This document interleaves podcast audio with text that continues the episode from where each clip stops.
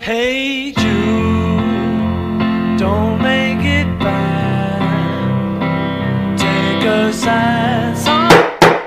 Excelentíssimos, excelentíssimos, se preparem, porque agora estamos pesquisando direito. Pra você que não me conhece, meu nome é Vitor e eu sou um anfitrião dessa caríssima mesa, que infelizmente não é tão grande quanto eu gostaria. Mas pelo menos ela é bonitinha, né? E neste programa nós conversamos sobre pesquisas e pesquisadores, apresentando esse mundo tão distante e ao mesmo tempo tão próximo de nós, para incentivar aspirantes como pesquisadores de fato também. E para compor nossa mesa, nós temos o homem cuja falta de sono assusta até o Batman, Lucas Guimarães. Opa, tudo bom, Vitor? É, fico muito contente de estar participando desse episódio de direito comercial, em estar recebendo o professor Povai.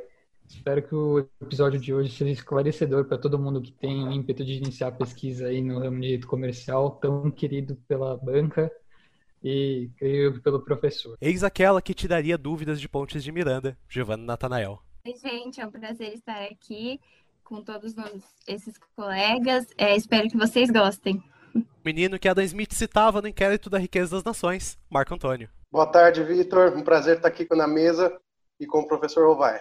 E principalmente o homem que faz sentido, pra- faz este episódio ter sentido, aquele que tira dúvidas de Askine sobre teoria da empresa, Armando Rovai. Muito boa tarde a todos. Eu estou adorando aqui essas eh, adjetivações desses eh, queridos alunos aqui, todos vocês, muito criativos e, e muito divertido também essas participações aqui inusitadas com pessoas tão ilustres. E bem, acompanha aqui a gente nesse episódio e vamos para o primeiro bloco. É,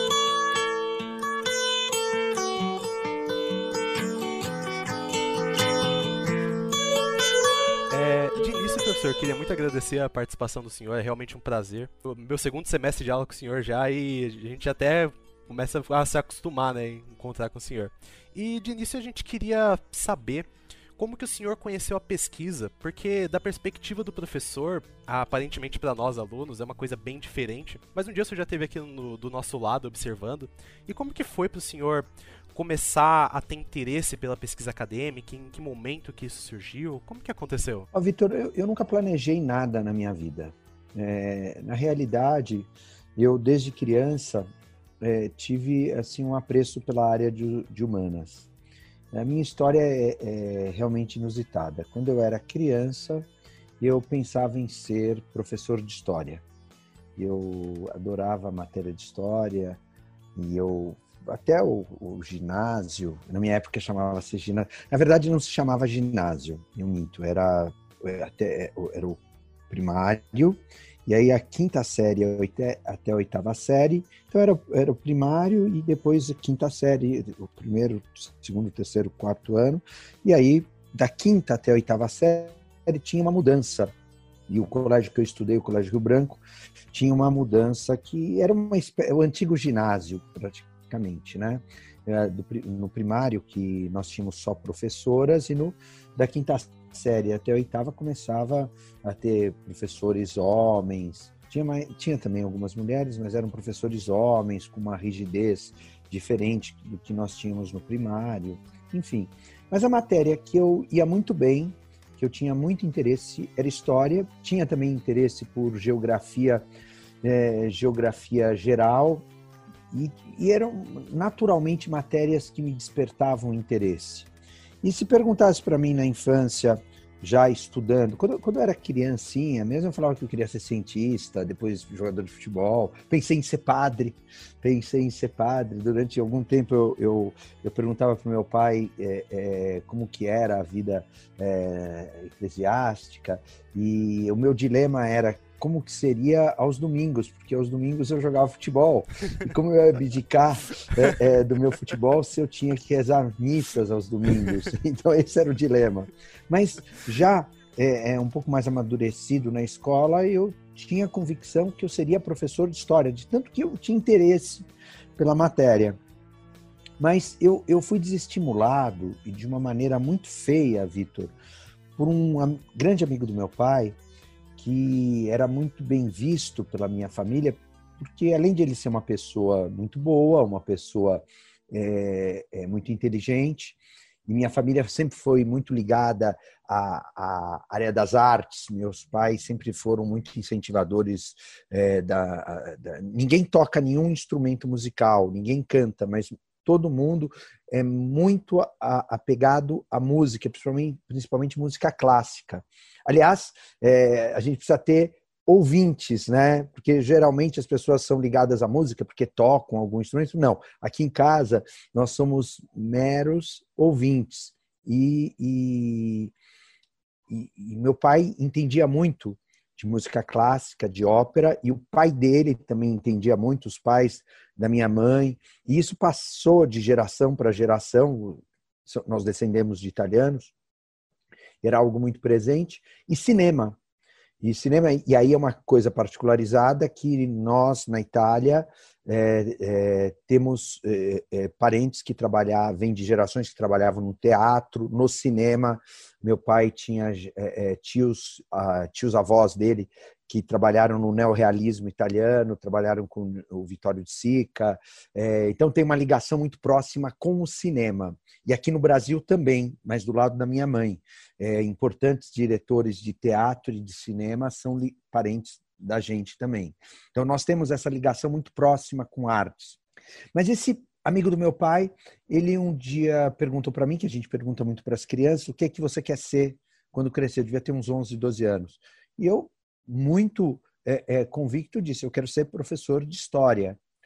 E ele me dissuadiu, me desestimulou, falou: Não, você está louco, você vai ficar pobre, é, não faça isso. E a mulher dele era formada em história, ele chamou a mulher, falou: Fulana, vem cá, é, olha esse menino, ele está louco, ele quer ser professor de história, não fala para ele que porcaria que é isso.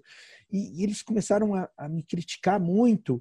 E como ele era um, uma pessoa muito bem vista pela minha família e ele era muito bem sucedido, que ele era presidente de uma empresa muito importante, ele vivia sendo chamado para muitas coisas importantes, aquilo me ficou marcado. Não, não posso ser professor de história.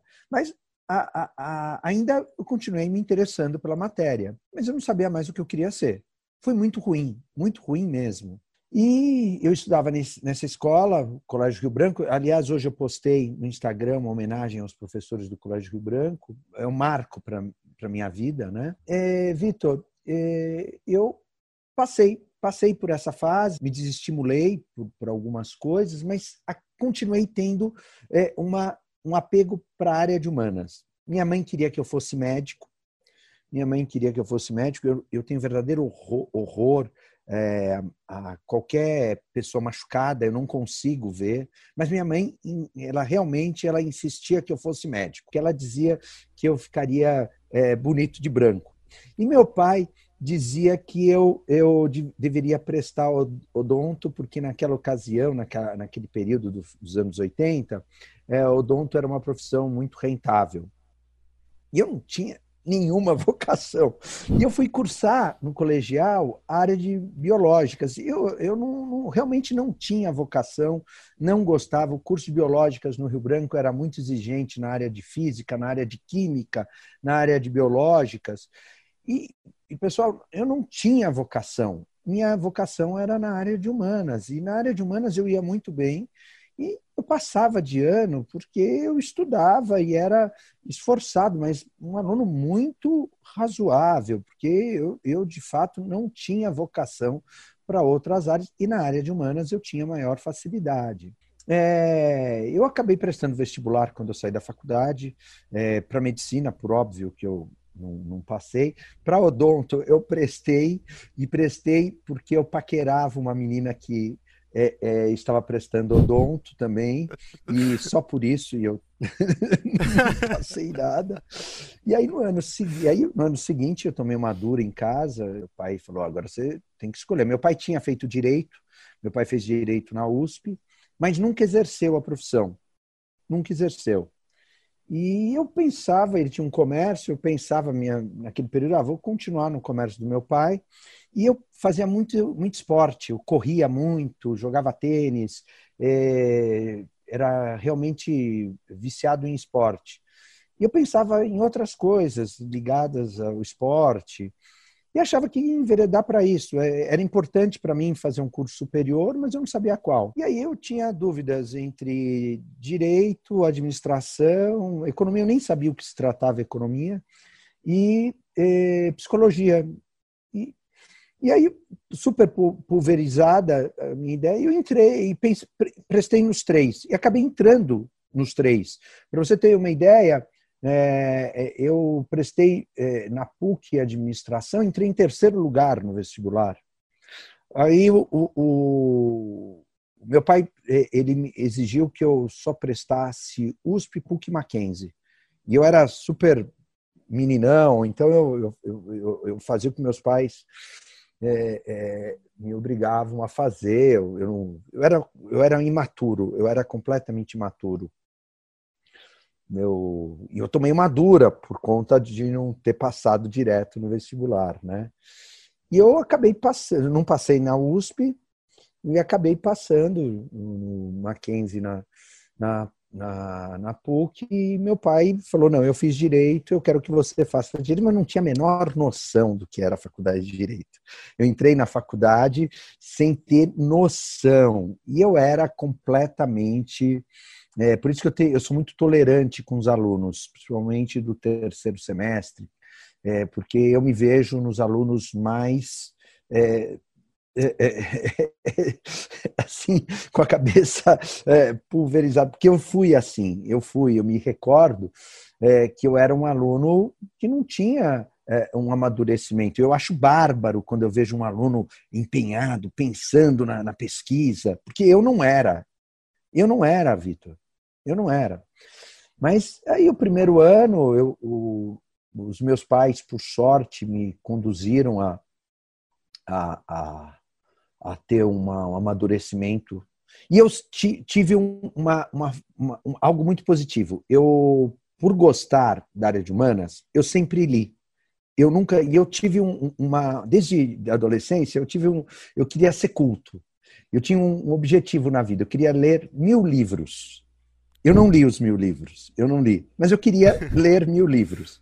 E eu amo cinema. Eu queria assistir mil filmes eu, eu tinha esse objetivo.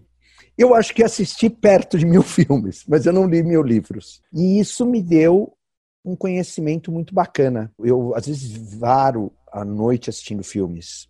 E, filme, eu não, eu não assisto série, porque série vicia. Eu, minha mulher, outro dia estava assistindo uma série, ela me chamou, eu assisti um, um, um, capítulo, eu falei, não dá, isso me mata, porque eu vicio, então eu tenho que trabalhar, eu tenho que estudar, não dá, não dá.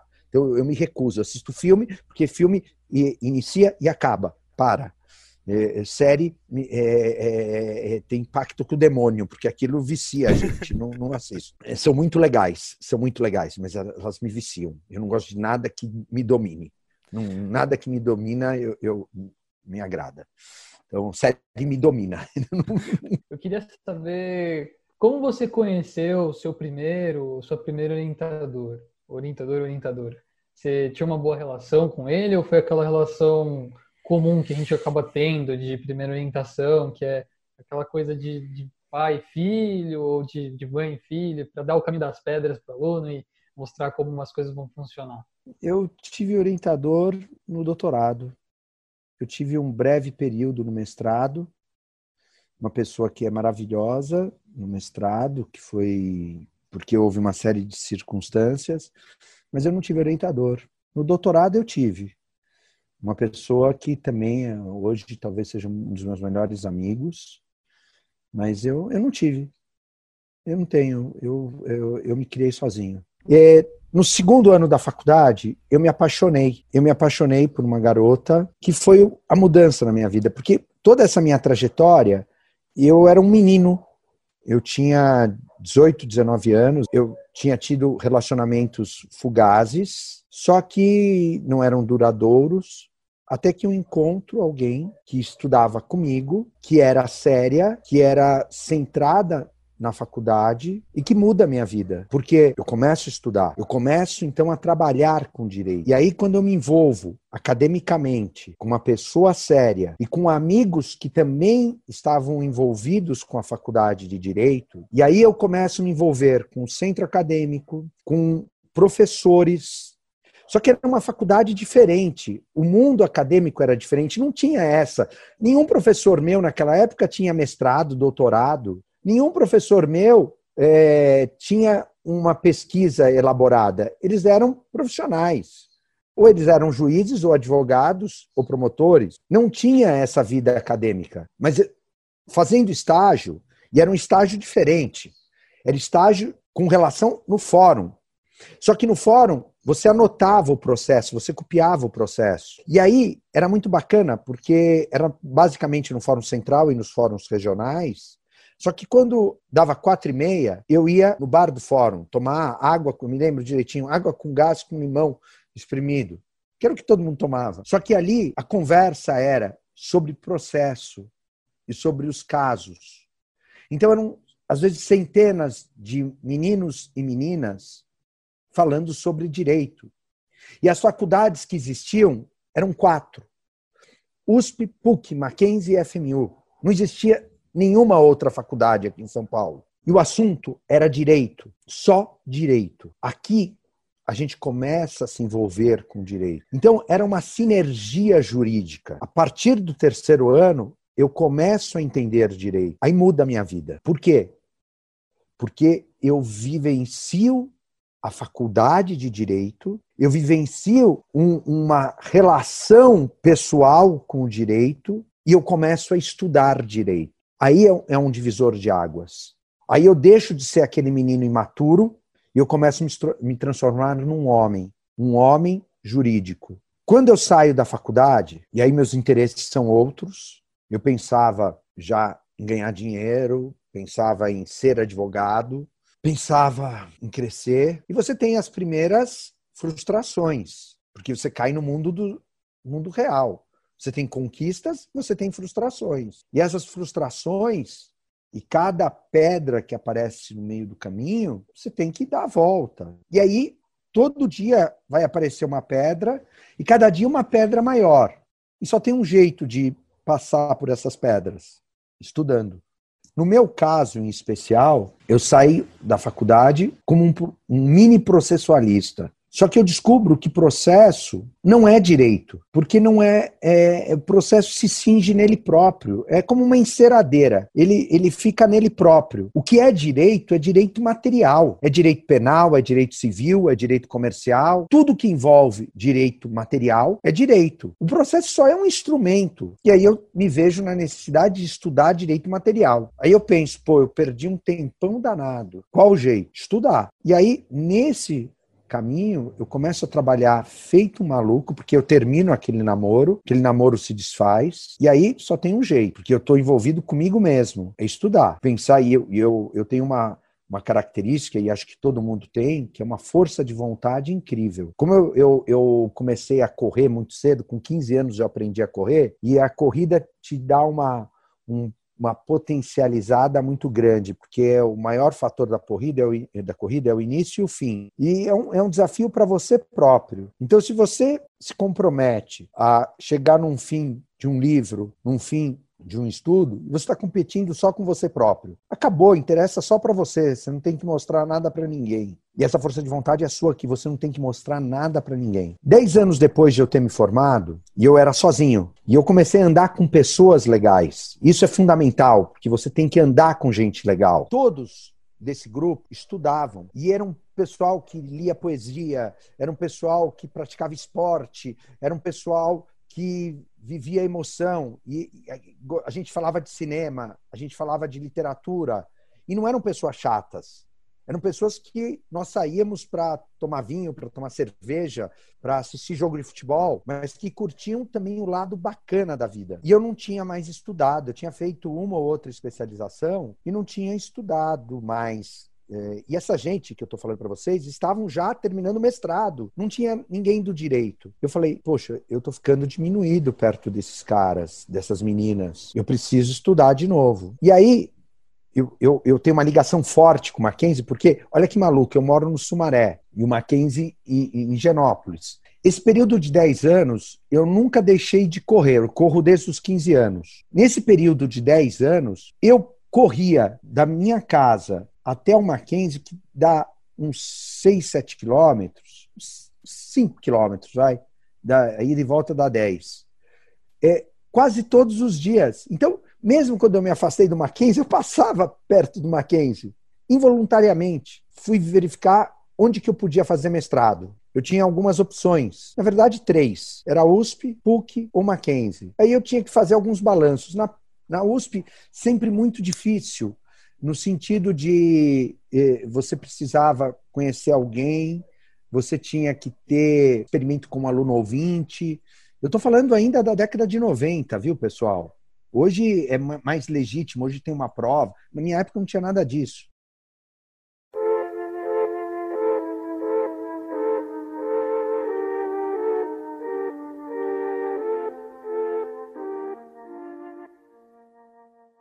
Das questões que eu mais me identifiquei é a questão da medicina. a medicina também fez muito parte da minha vida, não porque meu pai dizia para mim fazer, mas porque eu dizia a mim mesmo que eu deveria fazer. Eu passei dois anos fazendo curso preparatório para passar no vestibular, e quando eu passei em algumas faculdades de medicina, eu, eu prestei atenção em mim mesmo e vi que não condizia com a minha realidade, sabe? Eu não era chegado a biológicas, a minha questão era totalmente a questão da literatura, da história, do mundo jurídico, e não fazia mais sentido, sabe? E quando eu entrei no Mackenzie, o meu primeiro ano foi completamente de reconhecer o local, sabe? De, meu Deus, como que é a construção da faculdade, como é tudo. Eu estava totalmente perdido, o que eu me identifiquei também demais. Só que hoje eu vejo que, no meu segundo ano, eu vejo que eu tomei a decisão correta. E agora eu estou indo atrás do meu primeiro estágio e de concluir meu projeto de pesquisa. Surgem novas dúvidas, né? E principalmente é como conciliar uh, o mundo profissional né, dentro da advocacia juntamente com a pesquisa. Perfeito, eu, achei bem bastante, Marco, parecida as histórias, no sentido de, de da, da, relação com a área de humanas, né? Mas, uh, para mim, aconteceu da seguinte maneira: eu, eu tive que optar. Né, então, na USP eu já descartei. Aliás, houve o um, um, um, seguinte sentido: na ocasião, eu tinha um, um, amigo do meu pai que trabalhava no escritório do então diretor da, da São Francisco, que falou: Não, vou conversar, vou fazer acontecer. No dia da que eu fui falar com ele, ele me trouxe um monte de dificuldade, pelo fato de eu não ter me formado na, na USP tal. Eu falei, quer saber, não vou nem tentar. Aí as opções eram a, USP, a PUC e o Mackenzie, só que a PUC é, era muito caro para eu, eu que tinha que me sustentar e eu vivia da, do meu trabalho absolutamente. E o Mackenzie tinha aberto fazia pouco tempo o mestrado e tinha uma prova que era absolutamente legítima e o custo era barato. A PUC também tinha uma prova absolutamente legítima, mas era mais caro na ocasião. Eu falei, quer saber? Eu já fiz a graduação no Mackenzie, era a minha faculdade, e eu é, vou prestar a prova do Mackenzie. E fiz exatamente isso. Foi excelente. Fiz a prova, passei, cursei os créditos, me entusiasmei, mas não pensava em ser professor. Não pensava em ser professor é, foi por pura é, é, é, intenção de me aperfeiçoar como advogado e sintonizar com os meus amigos, mas não tinha nenhuma pretensão. Nesse momento, eu tinha montado o meu escritório, tinha comprado um conjunto num prédio que eu, inclusive, trabalhava como empregado num escritório, que eu trabalhava na junta comercial de manhã, trabalhava num escritório de advocacia como empregado no período da tarde e trabalhava à noite para as minhas coisas em casa. Eu, eu era um, um, um, maluco, trabalhava em três lugares diferentes e ganhava dinheiro. Tanto que eu já com beirando lá os meus 30 anos, já tinha comprado alguns imóveis, é, tinha carro novo, é, era solteiro e gostava muito de ser solteiro, confesso. É, me divertia bastante. E, e, e fui estudar, fui fazer mestrado. Quando eu termino os créditos, eu tinha que escrever a dissertação. E fui me aconselhar com um professor do Mackenzie, que eu gosto muito, ele se aposentou, o, o Amador Paz de Almeida. Eu queria escrever sobre ouvidoria, ombudsman. E ele me aconselhou de uma maneira muito interessante. Ele falou: qual a praticidade do que você vai escrever? Falei: ah, tem a sua praticidade. Ele falou: não, mas me diga, o que isso vai te ajudar na advocacia, que é o tua atividade onde você ganha dinheiro. Falei, ah, professor, não é, dinheiro não é tudo. Ele falou, vem cá, você vive do quê? Falei, da advocacia. Aí ele falou: escreva alguma coisa que você ganhe dinheiro. Eu achei muito engraçado. Mas o professor Amador, muito experiente, eu gosto dele, muito professor de direito comercial. Aí eu falei: quer saber? Eu tenho uma experiência de quase 10 anos que eu estou trabalhando com junta comercial, vou escrever sobre serviço público e junta comercial. E, de fato, é, comecei a escrever. E aí o orientador que eu havia escolhido é, foi mandado embora, é uma orientadora, foi mandada embora da, da, da, da, do mestrado. Aí, por sorte, o orientador que, que assumiu foi o professor, hoje diretor da faculdade, o Ismânio, mas ele foi meu orientador no finalzinho, que é uma pessoa maravilhosa, que eu adoro o Ismânio, uma pessoa fantástica. Mas eu tive pouca orientação, porque o orientador, que realmente era a orientadora, no caso, ela não me orientou em nada. Eu fiz o trabalho, o trabalho estava pronto. Eu não tive orientação. E aí, ao final, o professor Ismânio me acolheu, é, me, me deu lá todas as, as orientações com o trabalho já bem avançado, e eu fui aprovado, e fui aprovado. Minha banca é, foi o orientador, o professor Ismani, o Alexandre de Moraes, e o, o, Sérgio Shimura, que é desembargador, ele era promotor na ocasião, o Alexandre de Moraes, o ministro do STF. E eu passei com 10, fiquei muito empolgado. E logo em seguida, eu tinha largado já o serviço público, estava ganhando dinheiro na advocacia solitária, eu recebo um convite para voltar para o serviço público. E eu digo que não aceitei, não aceitei, porque ganhava muito menos do que eu já estava ganhando, eu achava o serviço público sem estímulo, sem eh, desafios, e eu queria ganhar dinheiro. Eu já estava namorando com outra menina que eu gostava, pensava já em ter um relacionamento sério me casar, já estava numa outra toada, né? E aí o, o convite era para assumir a presidência da junta comercial. Eu falei, opa, Aí é um desafio bacana, né? Só que minha renda ia cair demais, Marco. E eu falei, bom, não posso também é, cair tanto a minha renda. Eu preciso suprir minha renda de alguma maneira. Eu não estou indo para o serviço público para fazer é, é, é, malversação. Então, eu preciso de uma maneira honesta, não posso advogar, preciso fazer com que eu, minha é, renda fique compatível. Qual modo? Eu já sou mestre em direito, tenho que dar aula. Eu, até, eu já tinha dado muita palestra, desde de, quando eu trabalhava na junta comercial nos anos 90, eu fazia visitas monitoradas para é, escritórios de advocacia, a própria USP me mandavam alunos para que eu ensinasse o que era junta comercial, fiz durante anos isso. E todo mundo falava: Poxa, você tem jeito para falar, você tem jeito. Eu, desde criança, eu, eu sempre tive jeito para expor. No Colégio Rio Branco, eu sempre fui escolhido para falar, sempre tive facilidade, e isso sempre me motivaram. E aí é, surgiu, surgiram oportunidades. Dei aula no Damásio, dei aula no, na faculdade de Rio Branco e surgiu uma oportunidade para fazer um teste no Mackenzie. Eu fui aprovado, isso já em 2003. E eu comecei a dar aula em três faculdades, uma loucura. Eu dava aula todos os dias. Eu dava a primeira aula é, das sete e meia às nove horas e ia para a junta. E aí, das seis e meia até as 11 horas eu tava, estava dando aula. E aí eu dava tanta aula que eu comecei a ganhar dinheiro dando aula. Todos os dias, de segunda a sexta, em três faculdades diferentes. Eu, eu comecei a dar aula de economia política, direito comercial, em, em três faculdades. E comecei a, em cursinho. E comecei a ganhar dinheiro com isso. Só que eu não tive mais vida. Eu parei de correr, eu parei de correr e virou um trabalho para mim. Aí eu fiquei no serviço público, fui mais uma vez presidente da ajuda comercial, fui presidente do IPEM, eu recebi um conselho do professor Ismânio, que virou um baita amigão meu, ele é maravilhoso. Fica o convite para o professor Ismânio, ele será muito bem recepcionado, hein? É, ele, e ele é maravilhoso, um dos caras mais é, maravilhosos que eu conheci na minha vida, um caráter maravilhoso, uma pessoa boa, inteligentíssimo, é, é de fato uma das pessoas mais maravilhosas que eu conheci na minha vida. O Ismânio é. Tanto, eu não chamo ele de Ismânio, eu chamo ele de Jean. Os amigos dele o chamam de Jean. E eu me considero amigo dele e, e falo, falo abertamente, uma das pessoas mais maravilhosas. Outro que é uma pessoa maravilhosa, que eu só tenho agradecimentos na minha vida é o, é o Felipe Chiarello. Sou amigo do Felipe há, há, muito tempo, demos aula juntos, montamos um mestrado juntos numa outra universidade. É um, é um dos sujeitos mais bondosos que eu conheci na minha vida. O Felipe é um.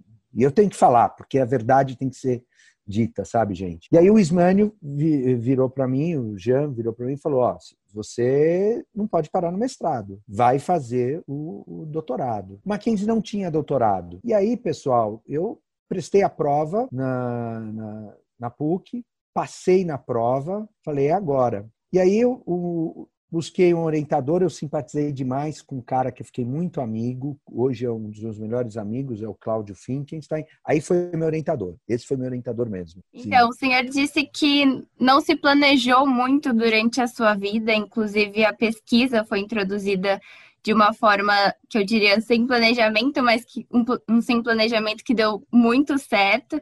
E eu queria saber se o senhor enxerga hoje a pesquisa como algo essencial na vida de um estudante acadêmico. Uh, Giovana, eu acho, eu acho fundamental, sim, mas eu acho que, que é um certo exagero, porque hoje se faz uma pesquisa é, onde deveria primeiro se dar uma atenção muito maior para a prática, eu acho. Por que isso? Porque a praça que tem o maior grau de produtividade no Brasil é São Paulo. E o grande diferencial das faculdades de direito em São Paulo é justamente a proximidade com a atividade produtiva. Então, lançar mão da prática dentro da atividade produtiva aproxima a faculdade de direito aos grandes escritórios. E se você produzir apenas teóricos dentro da faculdade de direito, você aparta os grandes escritórios da faculdade de direito. Então você não prepara profissionais adequados para o mercado. Então eu, o que eu acho é que primeiro a pesquisa é fundamental, mas tem de ter um híbrido entre a pesquisa e a praticidade. Porque não adianta você só enveredar para a pesquisa se o alunado não tiver uma visão prática também. A pesquisa ela é fundamental, mas ela não pode ser é, tratada no sentido apenas abstrato. Ela tem que ser trabalhada de forma híbrida.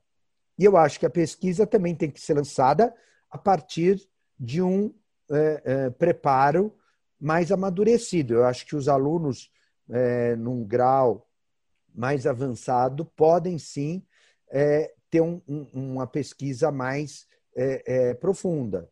No início do curso, eu acho que você pode trabalhar com matérias básicas e já preparar para conceitos mais práticos. É a minha visão. É a minha visão. Você não pode apartar, você não pode separar uma visão prática também, porque o mercado exige uma visão prática. Você tem que fazer um hibridismo.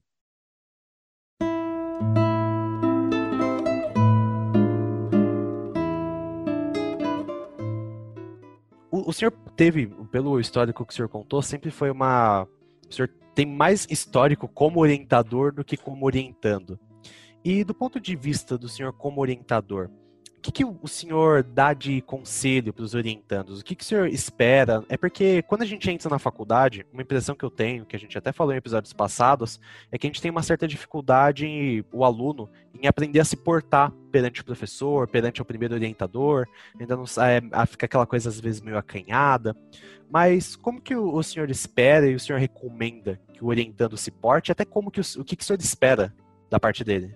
Olha, Vitor, o que eu sempre falo para os meus orientandos é o seguinte: o, o, a orientação ela parte do pressuposto que o orientador orienta, ele não faz. É, eu acho que o orientador ele tem que ser percussiente na, no, no, no, na direção, inicialmente, ele tem que trabalhar inicialmente com um, um sumário e o aluno tem que buscar pesquisa, porque um trabalho acadêmico, é, principalmente de monografia e ou de iniciação científica, é pesquisa. O aluno tem que criar nada. Ele tem que se debruçar no que já foi escrito e pesquisar. O aluno não vai criar nada, o aluno só cria, o, o estudante, o, em qualquer fase, inclusive em mestrado, ele só pesquisa. A criação vai se dar em nível de doutorado. Então é muito simples. Eu acho que uma monografia, um trabalho de conclusão de curso, uma iniciação científica e até uma dissertação de mestrado são trabalhos simples, muito simples, porque basta pesquisa. O trabalho começa realmente a endurecer quando você faz uma tese de doutoramento, porque aí você cria alguma coisa nova. Então, é, o que eu acho é que você tem que realmente conhecer os aspectos de metodologia e pesquisar e pesquisar. O que acontece, Vitor, é que muitas vezes o aluno não quer pesquisar e ele deixa para a última hora. E o que acontece também é que muitas vezes o, o, se tem uma noção errada do que, que é a orientação. O aluno acha que o orientador tem que fazer o trabalho. Não, o orientador não faz o trabalho. O orientador, ele orienta. E o orientador, eu parto do pressuposto que o orientador, ele tem que deixar o aluno solto. Eu deixo os meus orientandos soltos. Eu, eu, eu dou a minha opinião. Olha, faça por aqui. Você é livre para fazer como você quiser. Se a banca depois te reprovar, eu te dei a sugestão e o aconselhamento. Você é livre para fazer. Já aconteceu.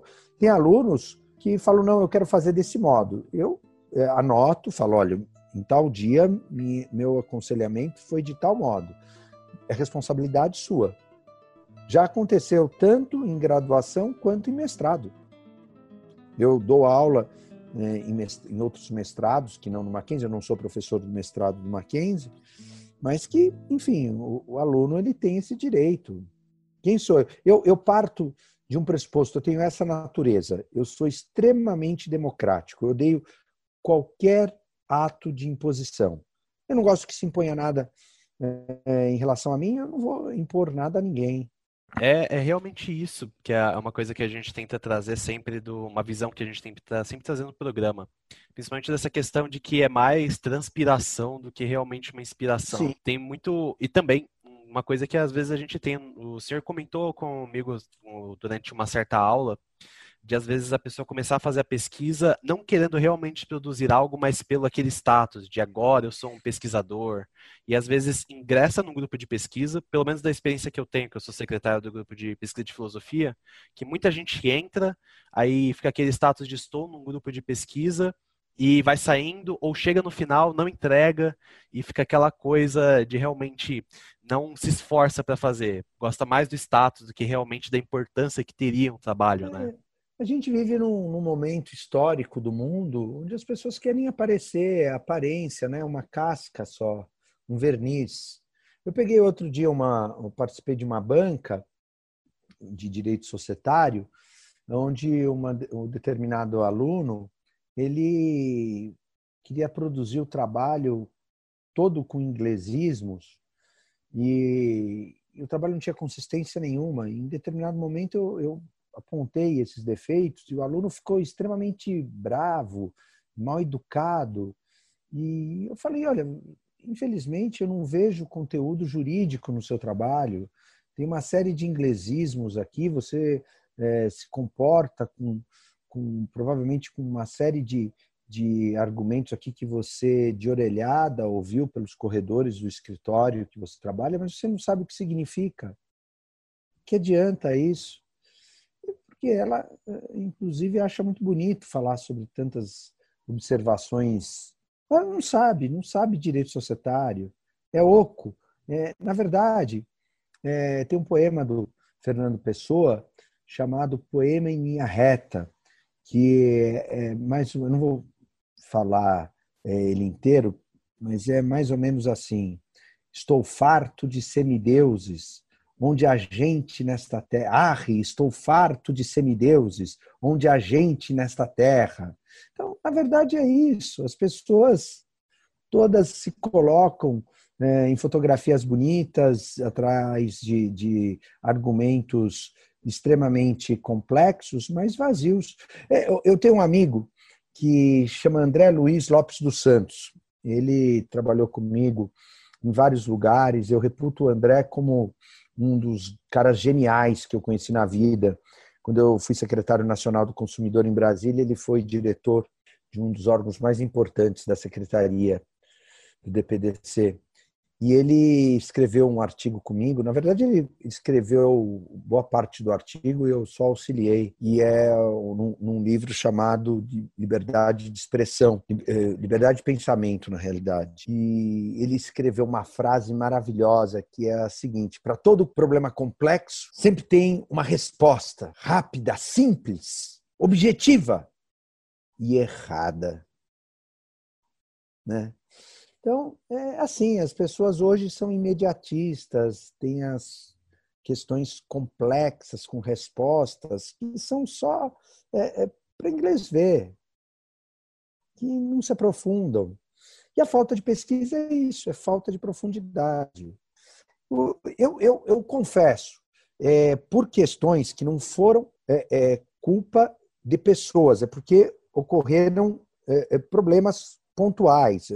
Quando eu fazia mestrado, eu terminei os créditos, a minha orientadora eh, foi mandada embora. Então, eu tive que continuar a escrever e só foi nomeado o meu orientador, que foi o professor Ismânio, quando o trabalho estava pronto. E o Ismânio me, me pôde orientar no finalzinho, e ele fez o que pôde.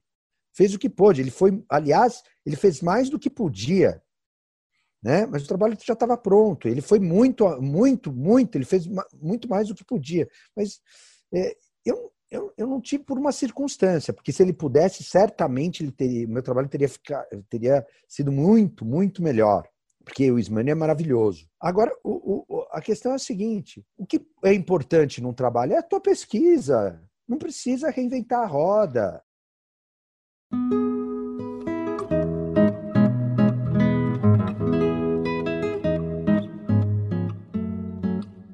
Eu achei interessante que o senhor falou sobre esse afeto que o senhor tem pelo professor Ismânio, mesmo ele ter entrado mais pro final. Tem alguma história em particular que o senhor lembra? É, algum perrengue? O que, que, fez o senhor criar tanto afeto pelo professor Ismânio? Ele preparou um, um, duas malas para mim, com 40 e poucos livros estrangeiros. Falou: leia e coloque como citação na tua tese, que tem a ver com o teu tema. Eu nunca vi isso, vi isso. O orientador me emprestou 40 e pouco. E olha, eu já tinha, eu tinha viajado duas vezes, uma para a Inglaterra e outra para a Itália e Portugal, só para comprar livros para introduzir na minha tese. E não foi suficiente, fora o que eu já tinha pesquisado. Ele achou que não era suficiente e eu, ele separou para mim dele os livros. Eu, eu nunca vi, eu não conheço história igual. Logicamente, eu devolvi todos os livros, né? Eu nunca ouvi uma história igual. Então, é, é, isso é uma orientação plena, absoluta, exagerada, né? E tanto que eu não recebi uma crítica na minha orientação quanto à, à bibliografia. E eu, eu conto para vocês, eu tirei nove na minha na, na, dissertação de mestrado eu passei com 10. E aí eu, eu, eu, fiquei muito bravo com o resultado, porque eu queria passar com 10. E é muito maluco isso. Você vai para para a banca, você quer passar com qualquer nota, você quer passar. Mas ao final, você se frustra se você não tirou 10, né? Eu fiquei muito bravo. Poxa, porque essa banca não, não me deu 10, mas não me deram 10, me deram 9. Fiquei muito, muito bravo. Falei, poxa vida, que a banca não me deu 10? Mas acontece. E aqui da, da minha parte, tá particularmente finalizado, porque eu sou anfitrião de todo mundo. Chegou de filosofia, chegou de direito administrativo, é, eu recebo e a gente troca aquela ideia mais geral. Mas por conta disso, a gente tem as nossas mesas mais especializadas, digamos assim, que são as pessoas que realmente gostam e pesquisam direito comercial. E eu vou deixar aqui na mão deles para abordar o nosso convidado realmente da forma devida que vai ser a mais produtiva. Aí a bola fica com vocês, meu povo. Agora, dando seguimento às questões mais práticas da nossa banca de direito comercial, eu vou introduzir as perguntas do bloco 3. Dando a palavra para o Marco, professor, ele tem uma pergunta um pouco mais específica a respeito da crescente temas de direito societário e mercado de capitais. Uh, o professor, a gente vê que hoje no Brasil, acho que a gente nunca viu algo tão, tão grandioso como a expansão da questão de investimento. A gente vê muita propaganda hoje, televisão e principalmente no YouTube YouTube. Uh, o senhor acha que isso reflete para dentro do campo acadêmico, principalmente no campo da pesquisa? Sabe, existe um aumento relacionado ao mercado de capitais dentro da pesquisa hoje em dia? É, eu, eu acho que é natural que, que haja, porque o direito ele tem que acompanhar as relações sociais e econômicas, por óbvio. Agora, é, eu acho que há uma tendência e há um querer sobre isso. Eu não sei se vai acontecer nos próximos anos por conta da crise, né? A gente vive uma crise sem precedentes. É só andar pelo centro da cidade, pela Paulista, pela Faria Lima, e a gente verifica a penúria que nós estamos vivendo, né, Mar? É, infelizmente, é muito triste a situação que nós passamos hoje. É uma... Eu não sei quanto tempo vai durar. É, alguns especialistas dizem que talvez essa crise se arraste por décadas. Se você pegar a posição de motivos da lei das sociedades por ações, você verifica que de 1976 então já se vai lá mais de 40 anos, nós não tivemos aquilo que a lei se propôs há 45 anos atrás. O, o Brasil não pega e evolui economicamente. Aí eu realmente vejo os nossos governantes eh, dizerem: não, o Brasil melhorou, eh, o Brasil está com melhores índices. Talvez esteja, mas não como poderia estar. O Brasil, se você pegar é, da década de 60 para cá, o Brasil não evoluiu o suficiente. Isso por culpa dos nossos governantes. E o direito, querendo ou não, é um reflexo da atividade social e o direito comercial da atividade produtiva. É, não adianta a gente ter um empenho, ter a, a, propaganda, se não ocorrer, não, não, vai ter um reflexo. E a, a a legislação ela acompanha o encaminhamento da atividade produtiva. Se a atividade produtiva realmente não se desenvolver, não adianta. O mercado de capitais. Porque, ô Marco, leia a exposição de motivos da, de 1976, de Lavra, do Mário Henrique Simonsen. E veja o que é o Brasil hoje. Não dá para implementar, não dá. E ela é maravilhosa, a exposição de motivos. Se você ler a exposição de motivos de 76 e se você analisar a lei de liberdade econômica atual, você fala, pô, o Mário Henrique Simonsen, Simonsen era um, um, um visionário. Só que, poxa, o Brasil não implementou. E por que não implementou? Porque a gente fica na, enxugando gelo.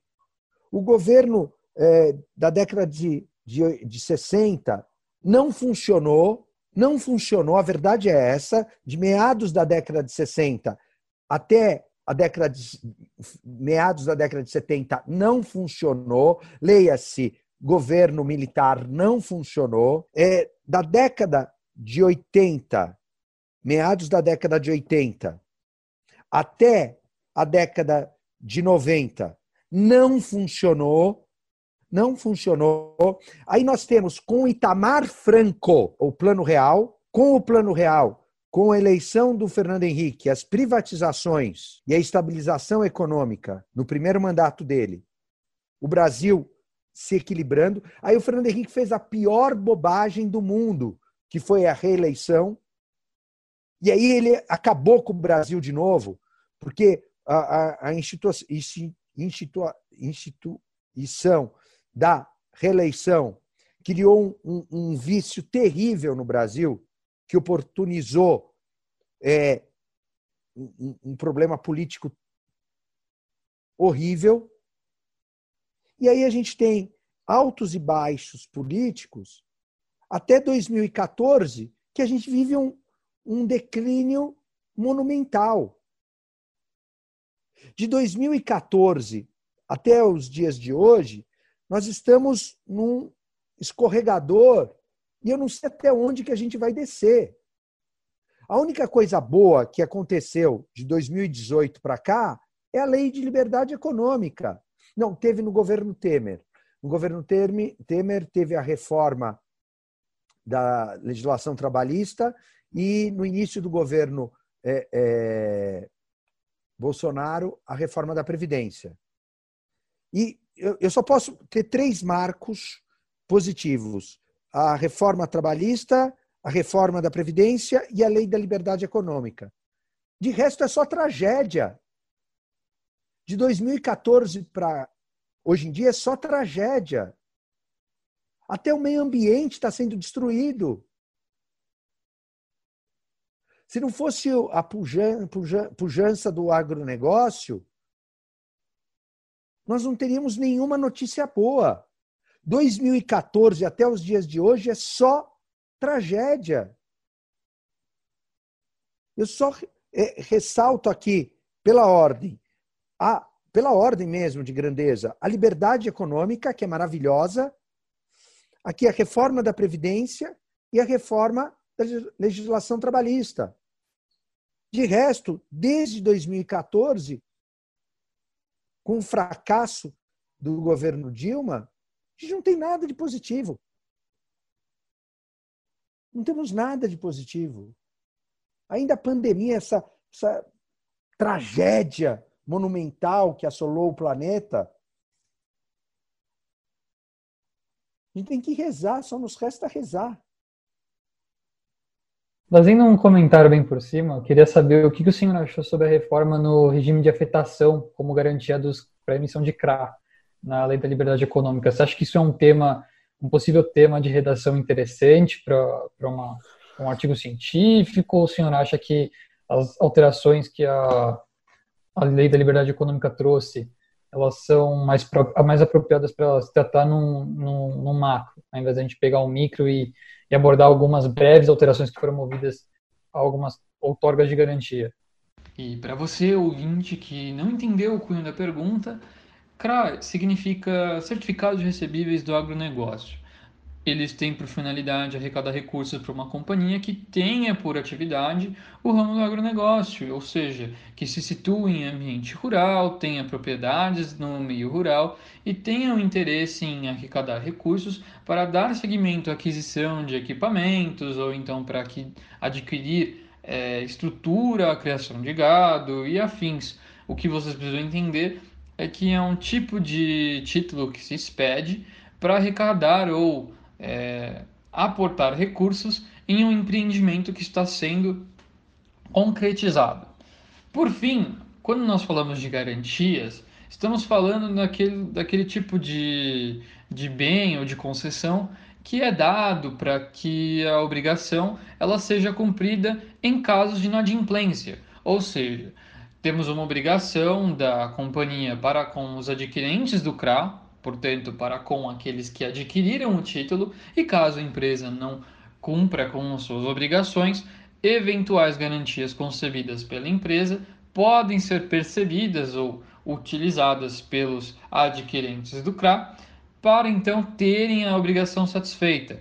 Quando se adquire um título, junto dele se adquire o direito de receber uma quantia corrigida por juros em determinado prazo daquela empresa, Nesse sentido, essa é a obrigação que a empresa acaba celebrando para com os adquirentes, que emprestaram recursos para que ela finalizasse o empreendimento. Neste sentido, quando falamos em garantias, nós podemos ceder bens, que são as garantias reais, ou então, ainda falando sobre as garantias reais, podemos ceder o direito de receber quantias de um determinado contrato, Portanto, nós não temos, no momento, aquela quantia a qual desejávamos contribuir ou conceder. Contudo, temos o direito de receber a longo prazo uma quantia que pode ser significativa ou necessária para eh, adimplir com a obrigação. Além disso, quando, quando falamos em CRA, nós temos também a possibilidade de constituição de algo chamado regime de afetação. O regime de afetação são são literalmente, ou no sentido, é, a grosso modo, na palavra, é basicamente uma quantia de terras a qual se aporta para conceber o direito aos adquirentes do CRA. Agora, voltando a outro tipo de garantia, nós podemos constituir fiança ou aval. Isso pode ser concebido por pessoa física ou pessoa jurídica.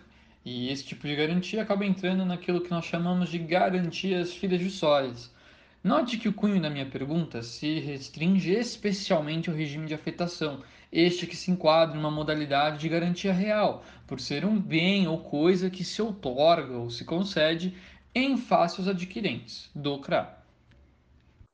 Olha, primeiro, é, eu, eu sou é, totalmente favorável à lei de liberdade econômica. Primeiro, é, eu acho que é uma ferramenta que impulsiona é, absolutamente três pilares fundamentais para o Brasil. Por óbvio, a livre iniciativa, a livre concorrência e o equilíbrio social, porque as pessoas precisam trabalhar, ter uma atividade produtiva, e isso se conduz através da livre iniciativa e da livre concorrência. Primeiro, isso só pode ser reforçado com a lei de liberdade econômica. Segundo, as mudanças legislativas trazidas pela lei de liberdade econômica, todas elas devem ser tratadas, estudadas, perqueridas academicamente, sem exceção. Sem exceção. Todas são válidas em nível de graduação, mestrado, doutorado e também de é, lato senso. Então, por óbvio, no âmbito dos títulos de crédito, todos eles, nada mais concebível que você tenha é, análises modernas. Porque estudar letra de câmbio, nota promissória e cheque, ora Deus, isso ninguém mais usa. O único maluco que usa talão de cheque nos dias de hoje sou eu. E eu uso justamente para fazer uma graça com os meus alunos.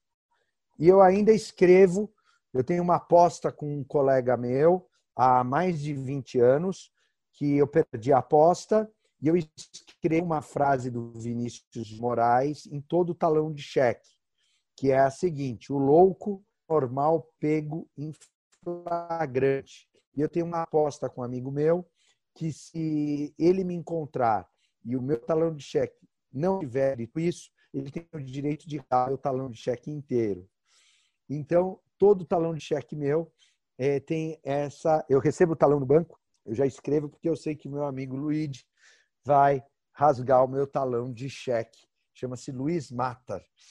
É, é Luiz Fernando Matar. Ele, eu vou passar esse podcast para ele, que ele vai morrer de rir que eu estou contando essa história. Mas, é, mas eu uso esse talão de cheque para algum, algum momento é, é, é, é, inusitado, porque ninguém mais aceita talão de cheque, é, folha de cheque também. Mas eu uso para ensinar em, em, quando eu dou aula de título de crédito. Mas hum, letra de câmbio é um, é um, é um modelo de título da Idade Média. Nota promissória ninguém mais usa. Parece que no interior ainda tem algumas praças que utilizam. Cheque. Então, você tem que utilizar os modelos de títulos de crédito que têm alguma é, realidade de utilização. Os CRIs, os CRAS, realmente tem. Então, por óbvio que é, os modelos que têm uma inclusive garantia mais rígida, uma rigidez maior, por óbvio que eu entendo que, que são é, é, oportunizados e que devem ser, portanto, objeto aí de uma é, análise mais profunda. Por óbvio, por óbvio, por óbvio. Aliás, eu sou a favor de que nós é, devemos ter como matérias optativas esses, esses pontos num, num grau mais é, amadurecido da faculdade. Concordo plenamente com o senhor. Eu tive a oportunidade de fazer um estágio em mercado de capitais. Eu cheguei a ver bastante CRI, bastante CRA. É bem difícil entender o funcionamento dessas operações de, de crédito, principalmente quando a gente vai mexer com questões de títulos de dívida também, quando a gente vai fazer as operações de emissão de debênture, para entender aquela estrutura de garantias, né? É, é bem legal anos, esse posicionamento. Há anos eu coordeno junto com a Maria Eugênia Finkenstein, que é a esposa do meu orientador no doutorado, e com a Helene Patrícia Najarian, que é, é procuradora da CVM, essa revista de Direito Bancário e Mercado de Capitais, que inclusive se vocês tiverem artigos sobre os temas, fica aberto. É, eu já produzi artigos, inclusive, com alunos da casa. É, eu conheço a professora Helene, eu tive início da minha formação na FMU e tive a oportunidade de ter aula de teoria da empresa com a professora Helene e tive a oportunidade de tê-la como minha primeira orientadora. É, a gente escreveu juntos sobre a questão das Eireles em 2018. Então, conheço a revista dos senhores e aprecio muito o trabalho de vocês. É, ela é fantástica, né? Eu adoro a Helene. E eu, eu escrevi agora um texto, além de ser o coordenador, a gente sempre escreve, eu escrevi um texto sobre o direito empresarial e seus desdobramentos em tempo de pandemia. Porque agora, em tempos de pandemia, é, é, Lucas, eu, eu tenho batido muito num, num fenômeno que é a solidariedade. Eu entendo que a solidariedade, a fraternidade são sentidos que indissociáveis são sentidos indissociáveis da vida. Eu falo para os meus alunos, quando eu, eu, dou aula de liberdade econômica, já me perguntaram algumas vezes: Poxa, professor, por que você é tão empolgado é, acerca do tema liberdade econômica? Primeiro, porque eu sou empolgado pela liberdade. Eu sou muito empolgado pelo tema liberdade. Eu aprendi dentro de casa, é, meu pai, é, conforme eu disse, era um comerciante a vida toda, mas meu pai nunca deixou de nos ensinar aqui em casa o sentido da necessidade da, da, da busca por uma igualdade social. E sempre nos chamou a atenção é, de que o Brasil é um país muito desigual. E é, essa visão dualítica ela tem que ser é, sempre convivida. É fundamental essa convivência. Eu aprendi em casa isso, ainda mais no Brasil. Né? Então, é, a minha formação é essa. Então, eu sou é, um, uma pessoa que próxima, portanto, de uma visão capitalista, mas com total consciência da desigualdade. E por que então essa minha paixão pela liberdade econômica? E eu explico. Primeiro, porque eu sou aficionado pela liberdade, em todo sentido. Meu pai, de novo, contava a história do Libero Badaró. Libero Badaró era um italiano que vivia é, no, no Brasil, que lutava pela liberdade, pela independência, e ele é morto numa emboscada e segundo a história quando ele é apunhalado ele diz no, nos momentos finais de vida morre um, liber, um, um, liberal mas não morre a liberdade a liberdade no sentido extremo. A liberdade econômica, ela parte do sentido extremo da liberdade e a economia é a ciência da escassez. Alguém é foi chamado de Adam Smith aí da turma e sabe muito bem que na investigação da riqueza das nações, o sentido é o estudo da escassez.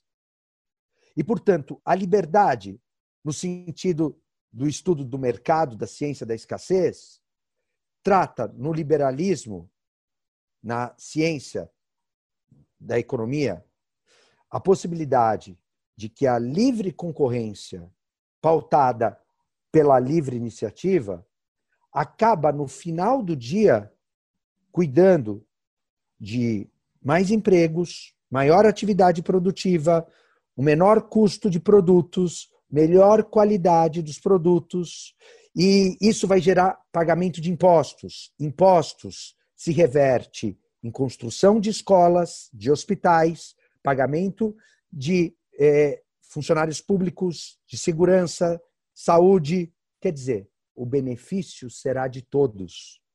Então é preferível que eu invista na atividade produtiva, que vai gerar benefício para todos, do que incentivar um populismo inadequado que vai gerar benefício para uma certa é, oligarquia ou um elitismo é, político que vai beneficiar poucos. Então eu chego muito mais num benefício geral da população com o liberalismo econômico. Então é esse o sentido, Lucas. E, portanto, respondendo à tua pergunta inicial, a liberdade econômica, sim, no seu sentido mais amplo, ela tem que ser perquerida, estudada, desenvolvida, ponto a ponto. E, mais ainda, eu clamo para que os nossos alunos do, do, do Mackenzie conheçam o Centro de Liberdade Econômica do Mackenzie. Muito boa a sua colocação, nós encorajamos também é, e ficamos felizes pela, pela exposição, professor. É muito gratificante ter a oportunidade de ouvir de alguém que atua na área, uma posição tão bem é, ministrada em tão pouco tempo. Nós sabemos que o nosso tempo é um pouco escasso aqui. Parabéns pela exposição. Eu e a Gi, a gente costuma muito a discutir essas questões, a Gi gosta bastante de empresarial também. Somos ainda muito inexperientes, mas gostamos muito da, dessas questões. Eu vou, eu vou te contar uma coisa, Lucas, se me permite, mas é importante que as pessoas saibam, quando eu defendo a, a liberdade econômica, para que eles não pensem que, poxa, ele é um capitalista que não se importa com os outros. Eu vou contar uma história minha. Eu ganhei moto quando eu tinha 12 anos de idade. Era uma outra época. Era um outro mundo. Eu ganhei uma moto 125 quando eu tinha 12 anos. Não podia dirigir, mas eu, dirigi, eu andava de moto pelo bairro e tal. Eu me recordo que eu eh, eh, estava ocorrendo uma reforma dentro eh, da minha casa. E os pedreiros, num sábado, eh, iam buscar a sua condução no ponto de ônibus. E eu me recordo que era tão eh, eh, forte a, a questão do problema social dentro de mim que eu tinha vergonha, Lucas, de passar de moto na frente do ponto de ônibus. Porque eu não achava justo que eu tivesse uma motocicleta e aqueles homens trabalhadores não tivessem, a ponto de que eu pedi para meu pai vender a moto. Porque eu não achava justo que eu corresse aquela, aquela situação. Eu nunca mais, enquanto eu não pude comprar uma motocicleta com meu dinheiro, e eu amo moto, até hoje eu tenho, eu não andei mais de moto. Porque eu achava que não era justo. Então, quando eu falo da liberdade econômica, não pensem vocês que eu não tenho a preocupação social. Eu tenho absolutamente essa preocupação social. Só que eu entendo que eu resolvo a, a, a preocupação, essa, essa, essa dor que me, me, me, me fere a, a alma através de um mecanismo lícito próprio, é racional, é inteligente, é atividade produtiva.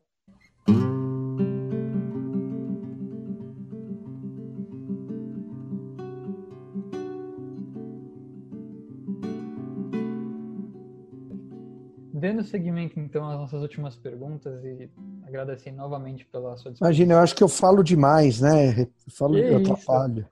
Acha, é bem.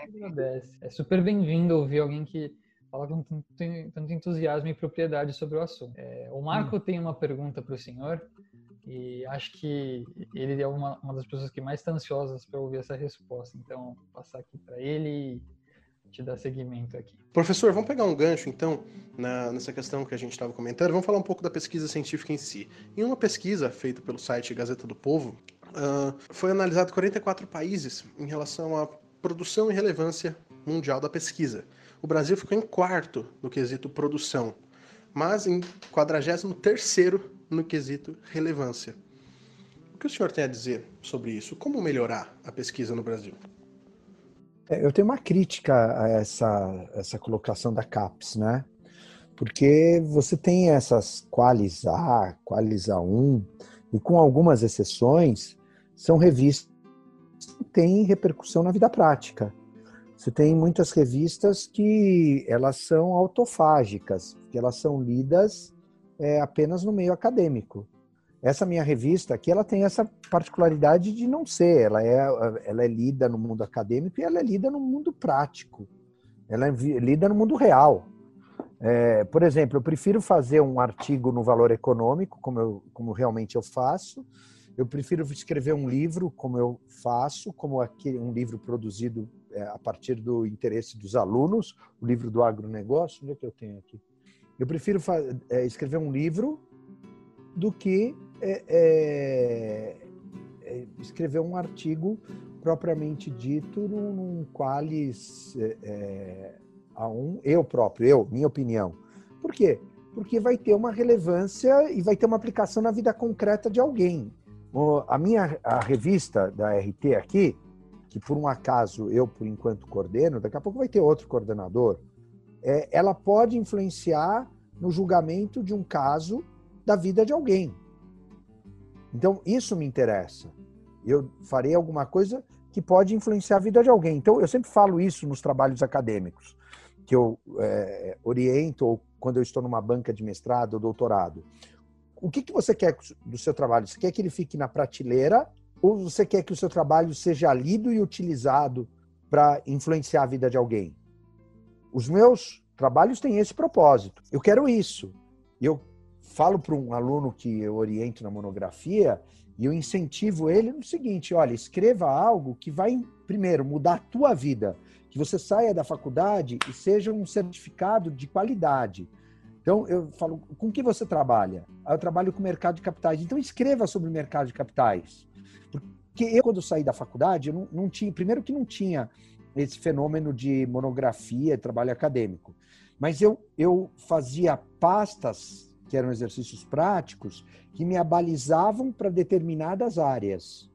Então eu saía com uma plenitude em determinadas áreas. Hoje vocês têm a sorte de terem a monografia, então se o sujeito trabalha com direitos societários, trabalha com processo civil, faça uma monografia naquilo que você trabalha, porque é um certificado que você é propriamente especializado nessa área. Depois você vai fazer uma especialização, se você tem jeito para estudar uma imersão em alguma área, vocês hoje podem fazer LLM fora do Brasil. Na minha época eu não tinha nem, nem tinha é, conhecimento disso, nem tinha dinheiro para isso. Imagina, imagina, nem, nem pensava. Eu comecei a, a ouvir falar sobre LLM, eu tinha já 10, 12 anos de formado. E se eu soubesse também na ocasião, eu não teria dinheiro para ir. Era outra época. Então, vocês têm hoje facilidades que eu não tinha. A minha geração não tinha. O conselho é isso, que é, façam algo que tenha uma praticidade na vida profissional também. É, professor, primeiramente eu queria agradecer de novo a sua disponibilidade. Vai fazer o... aqui no nosso, no nosso eu podcast. Agradeço. E queria saber se o senhor tem algo a dizer, a deixar uma, seja uma mensagem, uma palavra de encorajamento para os alunos. Bom, primeiro eu que agradeço, eu acho que falo demais, né? Eu, é, de novo do Colégio Rio Branco, que é tão marcante para mim, que eu estava na sexta série e um professor de português chamado Plínio, provavelmente já falecido, e ele, eu era um aluno regular, era bom, talvez bom aluno. Então, longe de mim ser o melhor da classe, era um aluno regular. Passava de ano, talvez sem exame, mas era um, um aluno. E o professor Plínio pegava no meu pé porque eu era conversador. Sempre tive cara de bonzinho. Sentava lá no meio, não sentava no fundão, mas eu era conversador. Eu aprontava um pouquinho, me lembro que eu era meio bagunceiro. E ele fazia um exercício que se chamava era uma apresentação oral, era uma expressão verbal, não me lembro como era o nome. Mas você era chamado no tablado para apresentar um texto. E o Rio Branco era muito formal, era um colégio extremamente formal. E eu me recordo que ele chamava aleatoriamente. E ele não tinha ainda me chamado. E com a letra A, é, eu sabia que mais cedo ou mais tarde ele, ele passava a régua ali nos nomes. E, e algo me, me dizia que ele me chamaria em breve. Então, é, no dia anterior, da, era, eram todos os dias aulas de português, eu peguei o texto que ele havia determinado que nós lêssemos, li. E eu é, é, confesso que não tenho grandes dificuldades de memorização, mas além de memorizar, fiz um, um, um esquema todo detalhado e ele me chama ele pega a régua e eu tinha pressentido ele, Armando Rovai. Eu fui, tremia, tremia. E ele me chama para falar. E pessoal, quando ele me chama, eu me soltei, eu não sei o que aconteceu. Dentro de mim eu me soltei. Foi, foi acho que uma das primeiras vezes que eu falava em público. E eu tremia, mas quando eu comecei a falar, era algo que fugia de, de mim. Eu falei, falei, falei, falei. E quando eu terminei de falar, ele me abraçou e ele falou: Olha, eu nunca vi um menino falar tão bem e tão desenvolto. E aquilo ficou tão marcado para mim, porque ele me abraçou e eu não entendi por que ele me abraçou, mas é, aquele ato dele foi um incentivo para mim que eu nunca mais deixei de falar. Porque eu vi que eu podia falar. E ele me deu a nota 10. E por que, que eu estou contando essa história? Porque eu acho fundamental o professor, o educador, e hoje é dia do professor, é o professor incentivar o aluno. Ninguém tem o direito de tolher, de podar, de desincentivar um sonho. Eu contei a história do sujeito que desincentivou, des desestimulou para ser professor de história. Ele fez uma das coisas mais feias que se pode fazer para uma criança. Porque o sujeito, o indivíduo, o menino, a menina, o moço, a moça, o já o cara mais maduro, a moça mais madura, se tem um sonho, tem que ser incentivado. E o professor tem esse, esse, esse, essa obrigação. Então, o que eu acho, se você me pergunta o que, que eu quero dizer, é que nós, hoje, no Dia dos Professores, todos os professores têm obrigação de incentivar. Seja uma pergunta que o aluno faz, todas as perguntas são inteligentes, todas as perguntas são pertinentes. É, eu acho bárbaro o que se coloca hoje do respeito. É, muitas vezes é, o aluno faz uma pergunta e às vezes fala, professor, eu não concordo. O, o professor ele tem que falar, putz, legal, você tem razão. Então eu retiro tal posicionamento, como eu já fiz várias vezes. Você tem razão. É, é, e poxa, o mundo mudou. O mundo, nós temos que ser plurais. E um detalhe muito importante é que Assim como viver a vida exige que aprendemos a ser solidários, exige maturidade, exige de que entendamos os dois lados, porque é isso que realmente consiste a honestidade intelectual. Não provar a sua verdade ou provar a verdade do outro, mas encontrar a verdade. E se você puder continuar acompanhando a gente, espero que por aqui e por aí continuemos pesquisando direito.